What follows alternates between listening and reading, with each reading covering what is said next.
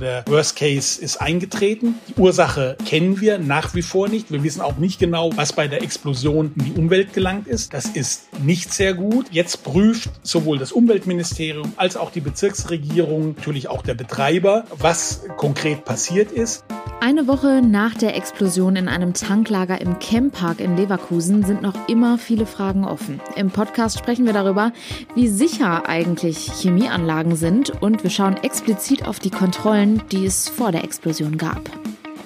Bonn Aufwacher. News aus Bonn und der Region, NRW und dem Rest der Welt. Ich bin Julia Marchese. Ich freue mich sehr, dass ihr zuhört. Und wir starten mit dem Nachrichtenüberblick aus Bonn und der Region. Am Dienstag hat in Bonn ein spektakuläres Gerichtsverfahren begonnen. Einer 22-Jährigen und ihrer 15-jährigen Freundin wird vorgeworfen, die Mutter der 22-Jährigen getötet zu haben.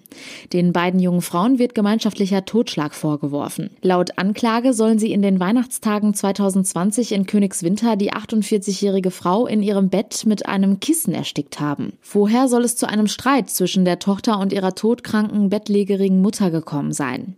In der Folge sollen die jungen Frauen die Mutter erstickt haben. Anstatt einen Notarzt zu holen, sollen die beiden Freundinnen drei Tage lang mit der toten Frau unter einem Dach gelebt haben.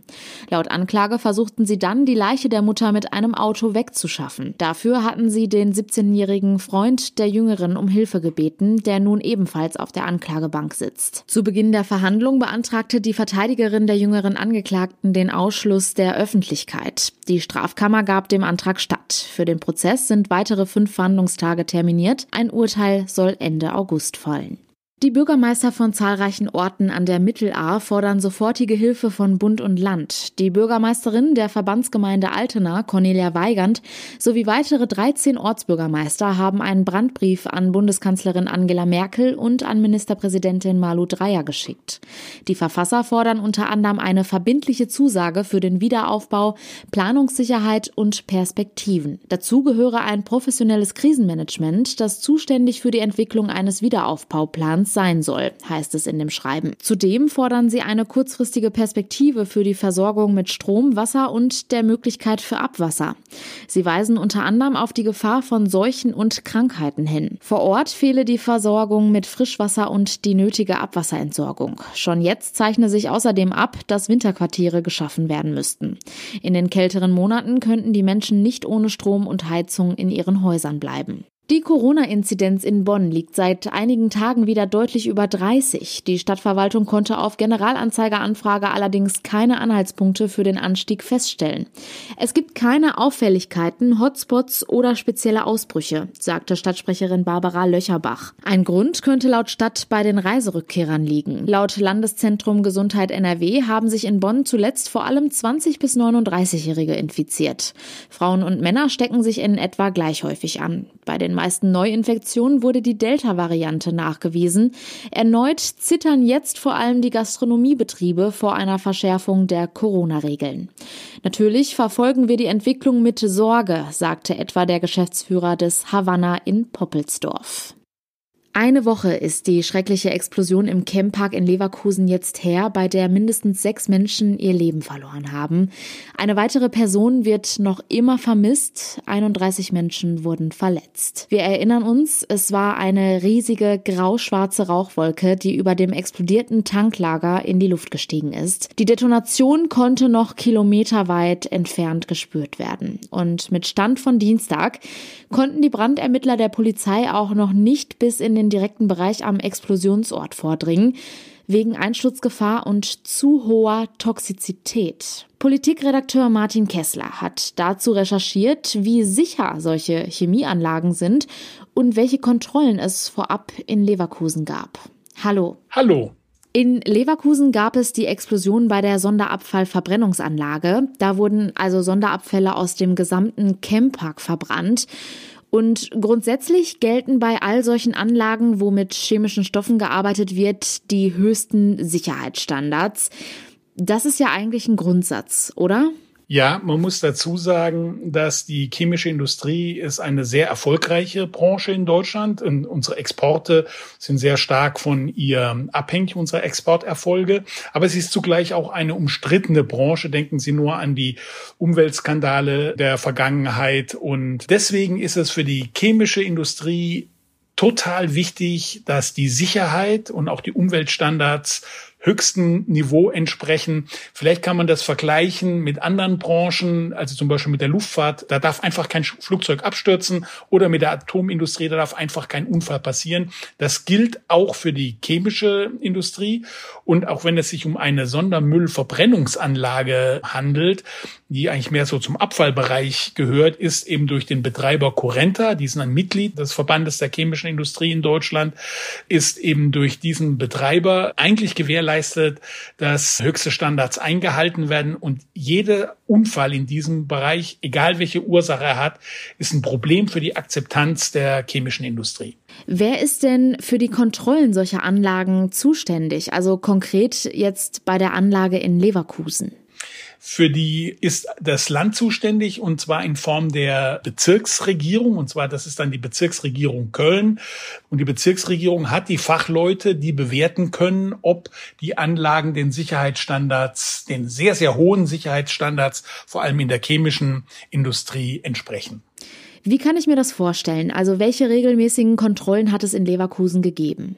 Es gibt da ganz verschiedene Kontrollen. Die wichtigste Kontrolle ist die sogenannte Störfall- und Umweltinspektion. Die wird von Gesetz wegen, muss die alle drei Jahre durchgeführt werden. Üblich ist aber, dass man die alle zwei Jahre durchführt. Man geht da praktisch über die gesetzliche Erfordernis hinaus. Das ist in diesem Fall jetzt nicht geschehen, sondern die letzte war 2018. Und dann wurde jetzt eine für 2021 anberaumt, also nach drei Jahren innerhalb des gesetzlichen Rahmens, aber nicht so, wie es früher immer war. Und diese Kontrolle und diese Überprüfung fand Corona-bedingt nur per Videokonferenz statt. Normalerweise kommt da eigentlich eine ganze Gruppe zusammen von Fachleuten und diskutiert anhand von Papieren und so weiter, Erfordernissen, was Sache ist, ob alle Dinge eingehalten werden. Und dann gibt es eine Begehung der Anlage, wo genau vor Ort auch überprüft wird, ob die Dampfkessel, die Materialien, die Ventile, die Tanklager und so weiter allen den gesetzlichen Vorgaben und den behördlichen Vorgaben entsprechen. Das sollte eigentlich jetzt erst im August erfolgen. Das ist also eine gewisse Verzögerung, die zwar rechtlich in Ordnung ist, aber die etwas ungewöhnlich war. Und durch die Explosion fällt natürlich jetzt diese Begehung weg, weil die ja auch jetzt keinen Sinn mehr ergibt. Hm, okay, also die Begehung stand bei der Kontrolle noch aus.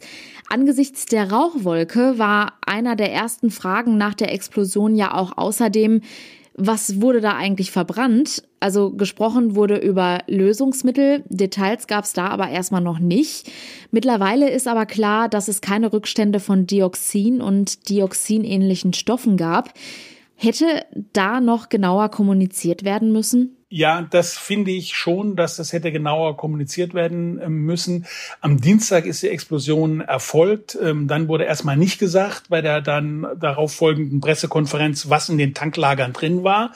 Es wurde dann gesagt, das wird sofort an die Bezirksregierung weitergegeben. Ich habe nicht verstanden, warum das nicht gesagt wurde. Wusste der Betreiber nicht, was in den Tanklagern war? Ich kann mir es nicht vorstellen. Ich weiß auch nicht, was da die Gründe waren. Der Betreiber hat sich da bedeckt gehalten, also die Corenta, die Firma, die die Anlage Anlage betreibt. Inzwischen ist klar, um was es geht. Du hast ja schon richtig gesagt, dass es eben sich nicht um gefährliche Stoffe wie Dioxin und, und andere handelt, aber man weiß immer noch nicht genau, was bei der Explosion passiert ist. Man weiß, welche Materialien in dem Tanklager drin waren. Das waren nämlich Abfallprodukte für Chemikalien der Landwirtschaft. Das sind dann Phosphorverbindungen, Schwefelverbindungen, das ist nun auch giftiges Zeug, war da enthalten. Das ist nicht unbedingt in die Umwelt abgegeben worden, aber man durch eine Explosion werden ja unter Umständen andere Stoffe freigesetzt und das ist immer noch nicht ganz klar, was da an die Umwelt abgegeben wurde. Ähm, das wird immer noch untersucht und infolgedessen kann es immer noch keine Entwarnung für die Bevölkerung geben. Also für jemand, der im Garten irgendwas hatte da in der Nähe, ist es halt nicht sehr ratsam, das jetzt zu ernten. Wenn es jetzt reif wird, dann muss er vielleicht da auch ganz drauf verzichten. Wie geht es denn jetzt weiter? Also klar ist ja, dass zumindest die Begehung, die Kontrolle vor Ort nicht mehr stattgefunden hat. Also die Überwachungsbehörde, Bezirksregierung in Köln sagt, bis zur Explosion war alles in Ordnung. Das ist die Aussage. Corenta sagt, wir machen über das Maß hinaus was wir vom Gesetz her und von der Verordnung her verpflichtet sind, halten wir Sicherheitsstandards ein, machen Übungen, haben ein Managementsystem, tun alles, damit solche Unfälle nicht passieren. Jetzt ist der Unfall doch passiert, also der Worst Case ist eingetreten. Die Ursache kennen wir nach wie vor nicht. Wir wissen auch nicht genau, was bei der Explosion in die Umwelt gelangt ist. Das ist nicht sehr gut. Jetzt prüft sowohl das Umweltministerium als auch die Bezirksregierung was passiert ist, natürlich auch der Betreiber, was konkret passiert ist. Gleichzeitig sind die Unterlagen auch an die Staatsanwaltschaft gegangen, die überprüft, wer verantwortlich war, ob es eine Form von Fahrlässigkeit gegeben hat, ob es technische Ursachen gegeben hat oder ob auch menschliches Versagen dahinter stand und ob Menschen sich im Zusammenhang mit dieser Anlage pflichtwidrig verhalten haben. Das wissen wir alles nicht.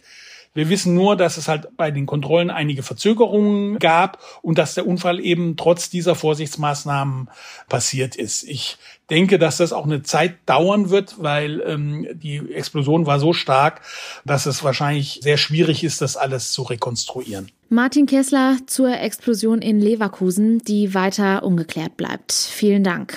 Ja, das sage ich auch. Alles Gute. E-Autos kennen wir alle. Vielleicht fährt der ein oder andere von euch sogar eins. Aber habt ihr schon mal von E-Flugzeugen gehört? Ich tatsächlich noch nicht. Mit Blick auf den Klimawandel wäre das aber sicherlich ein zukunftsfähiges Modell in der Luftfahrt. Den Anfang macht jetzt ein Unternehmen aus NRW. Über die Einzelheiten spreche ich jetzt mit Wirtschaftsredakteur Reinhard Kowalewski. Herzlich willkommen im Aufwacher. Ja, ich grüße dich. Reinhard, gestern haben wir ja schon über die Kapazitäten am Düsseldorfer Flughafen gesprochen, die erhöht werden sollen und was das künftig für den Klimaschutz bedeuten könnte. Heute sprechen wir über E-Flugzeuge. Also ich habe, wie gesagt, noch nichts davon gehört. Welches Unternehmen hat denn nun die ersten E-Flugzeuge bestellt? Ja, das ist interessant, wer das macht. Das ist die Deutsche Post. Die Deutsche Post ist ja schon jetzt einer der Vorreiter bei der Elektromobilität mit dem Street Scooter. Den kennt ja jeder. Der fährt ja überall rum in jeder Stadt und fährt ja quasi CO2-frei, weil er nur mit ähm, Ökostrom betankt wird. Jetzt hat die Post sowas ähnliches vor für, ich nenne das mal kleine Frachtflugzeuge. Die haben zwölf Flugzeuge bestellt, die von einer amerikanischen Firma kommen, die heißt Aviation. Die haben allerdings zwei Nachteile. Sie transportieren nur 1200 Kilo und das nur 815 Kilometer weit.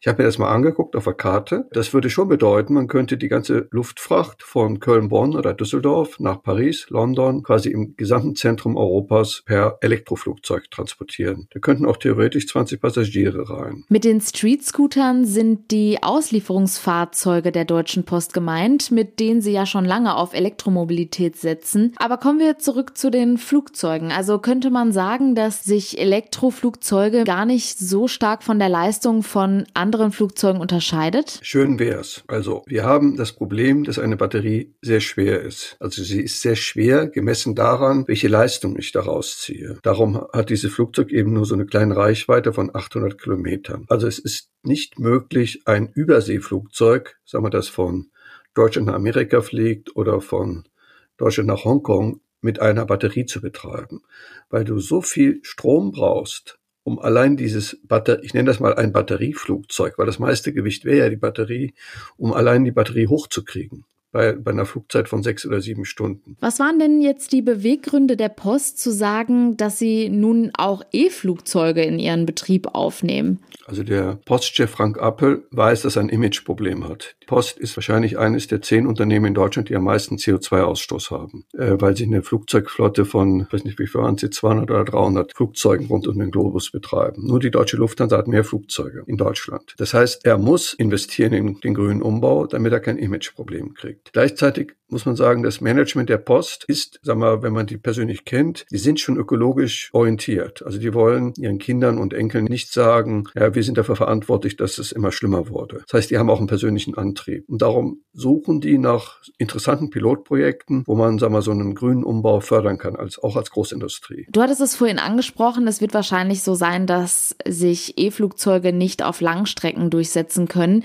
Wird es denn da künftig noch eine andere Lösung geben, um auch Langstreckenflüge klimaneutraler zu gestalten? Also die Luftfahrt wirst du nur klimaneutral hinkriegen, indem du das Kerosin quasi zu grünem Kerosin umwandelst. Das Schöne ist für uns alle, dass das möglich ist. Das ist technisch schon mit kleinen Pilotanlagen ausprobiert worden. Da wird quasi, wenn ich das jetzt richtig im Kopf habe, aus Wasser und Luft grünes Kerosin hergestellt. Das nennt sich synthetisches Kerosin. Und was Entscheidende ist, dieses Kerosin entzieht der Atmosphäre bei der Produktion praktisch genau das CO2, das dann später wieder ausgestoßen wird, wenn das Flugzeug unterwegs ist ist und das Kerosin verbrennt wird. Das ist praktisch ein Kreislauf. Und das bedeutet, wenn 100 Liter Kerosin verbraucht werden, dass genau die Menge an CO2, die in die Atmosphäre stößt, dann wieder sagen wir, eingefangen wird von den Großanlagen wenn man das Kerosin dann wieder neu herstellt. Ist eine ganz tolle Sache. Sie hat natürlich nur dann Sinn, wenn das Kerosin mit klimafreundlichem Strom hergestellt wird, also sprich Solarstrom oder Windstrom.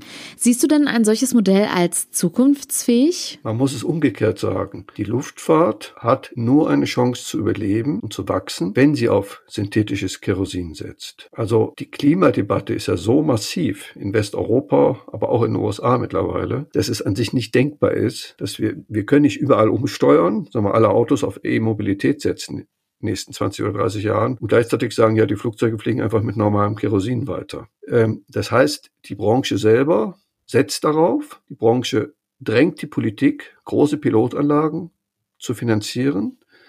Und der Postchef Frank Appel hat dazu auch einen sehr spannenden Plan, den er mir mal vor zwei oder drei Jahren im Interview erzählt hat. Wie sieht denn dieser Plan aus? Also der Postchef Frank Appel ist ja jemand, der sich sehr gut mit Wirtschaft auskennt. Logisch, sonst wird er nicht so ein Weltkonzern mit 500.000 Mitarbeitern führen. Der sagt ganz platt, das Öko-Kerosin wird teurer sein als das normale Kerosin. Aber es wird umweltfreundlich sein, weil es kein CO2 ausstößt. Also in der Summe, wenn man das berechnet, wie viel CO2 wieder eingesammelt wird bei der Produktion. Darum brauchen wir eine langsam steigende CO2-Abgabe auf das normale Kerosin. Und irgendwann ist das normale Kerosin genauso teuer wie das grüne Kerosin. Und dann werden alle Flugzeuge mit grünem Kerosin fliegen können.